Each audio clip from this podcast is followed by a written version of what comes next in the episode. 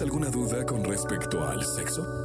Aquí está el consultorio sexual con Alessia Divari en Jesse Cervantes en Exa. Señoras, señores, 8 de la mañana con 17 minutos y aquí está Alessia Divari. ¿Cómo estás, Alessia Divari? Hola, pollito, ¿cómo andas? Feliz, contento de contenta, saludarte. ¿y? ¿Tú- Igual, contentísimo de estar contigo. Igualmente. Oye, ¿ya estás lista para tu consultorio? Oye, sí, hoy, aparte hoy es mi día favorito. El mío también. Exacto. La neta. Ahí te va, mi querida Alesia. Ahí te va la primera preguntilla. Mira, la primera pregunta la hace Daniel. Y pregunta, ¿por qué no se puede controlar el deseo sexual? Eh, porque tiene muchos factores, ¿no? O sea, no es una, no es una cosa lineal el deseo sexual. Normalmente, cuando em, las situaciones que son más sencillas de controlar son aquellas que implican pocos factores, es decir, una cosa me lleva a otra. Y en el tema del deseo sexual, muchas cosas me pueden llevar a crear o construir el deseo sexual. Por eso es que se vuelve tan difícil de controlar, ya sea para incrementarlo o para disminuirlo. Eh, lo cierto es que cada persona vivimos nuestro deseo sexual de manera distinta y no habría nada que controlar, pero sí mucho que aprender sobre nuestro deseo sexual, cómo lo construimos cada quien, para que de esa manera podamos aprender a manejarlo mejor. Pero de control, nada. Buenísimo, digamos que se va moldeando, ¿no? A tus necesidades. ¿O no?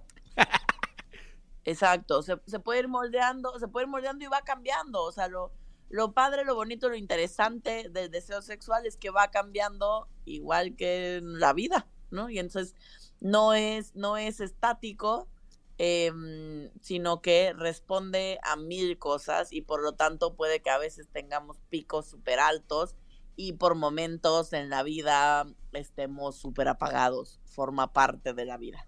Totalmente de acuerdo, mi querida Alesia. Ahí está, mi querido Daniel, está usted curado, tenga su curita. Eh, eh, luego, eh, este está muy interesante, fíjate. Dice Paola, leí en un grupo de Facebook que una mamá llevaría a su hija de 17 años a que le pusieran un método anticonceptivo permanente. Su idea era que su hija va a entrar pronto a la universidad y prefiere ser previsora y evitarle a su hija un embarazo no deseado antes de terminar la carrera. Yo tengo una hija de 16 y este caso me hizo preguntarme si la chica ahora tendrá relaciones con mucho menos criterio. ¿Qué opinan sobre hacer esta, este tipo de situaciones? Eh, no forzosamente la hija tendrá relaciones con mucho menos criterio. De hecho, a nivel sexológico, los métodos anticonceptivos de larga duración, como puede ser el DIU, como puede ser la inyección, eh, las inyecciones o como pueden ser eh, los dispositivos intramusculares, em, son los más recomendados para adolescentes y adultas jóvenes. Em, entonces, no me parece que esté descabellada la idea de la mamá. Lo único que no sabemos, porque en lo que nos pregunta o en la historia que nos cuenta no viene especificado, es si esa mamá habló con su hija, pues, ¿no? O sea, una cosa es que yo te lleve y te pongan un método anticonceptivo y no sepas ni para qué. Y no sabemos si está de acuerdo o no está de acuerdo esa chavita. Em, y otra muy distinta es que sea algo platicado con tu hija. Sí, Me claro. parece que si la conversación se lleva a cabo y ella está de acuerdo y es algo em, con lo que también ella se siente más segura, es, es una elección eh, súper recomendable. Totalmente. Lo más importante es que sea consensuado, ¿no? Te digo, también este, los hijos tienen libertades, ¿no? Tampoco son, es como de, órale, va, ahí te lo pongo Pues es- y sí, listo, ¿no? exacto. Ahí está. Muy bien. Eh, ahí está, Paola. Está tu duda resuelta por mi querida Alessia Divari. Y vámonos con esta, esta pregunta que es muy desmitificante. ¿Por qué? Porque pregunta Moni, ¿es verdad que los perfumes con feromonas ayudan a atraer parejas sexuales? No, Moni, eso es, es un mito. O sea, en realidad las feromonas Ah. en los animales em, tienen este efecto. En los seres humanos no está demostrado que tengan este efecto. Venden mil perfumes y cosas con feromonas naturales y no es que te vuelves mucho más atractiva, lo siento. Ahí está, así es que no crean en esos perfumes con feromonas, por favor, por el amor de Dios. Oigan, hablando, mi querida Alessia, hablando del DIU, fíjate que Anabel pregunta, y comenta, una amiga me, me, platicó que le pusieron hace un par de años el DIU, subió de peso casi hasta los 90 kilos y dice que fue por el dispositivo. ¿Eso puede pasar? Sí, sí puede ser que ciertos anticonceptivos, entre ellos incluido el dispositivo intrauterino, em, puedan tener como efecto secundario el aumento de peso. Va a depender de cada persona, no en todas las mujeres causa el mismo efecto hay en quien de hecho tiene un efecto contrario y le ayuda a manejar eh, el peso, ¿no? Hacia abajo, digamos, ¿no? Entonces, no, no en todas las personas, en todas las mujeres causa el mismo efecto, pero sí puede ser un efecto colateral. Ok, ahí está. Para todos los que, bueno, todas las que se están poniendo el dio. Muy bien. Eh, Miquel Alesia Lupe pregunta: y comenta, me gusta tragarme el semen de mi pareja. ¿Qué hay, eh, hay algo de malo con eso? ¿Puede hacerme algún tipo de daño? Lupe, no hay nada de malo con eso.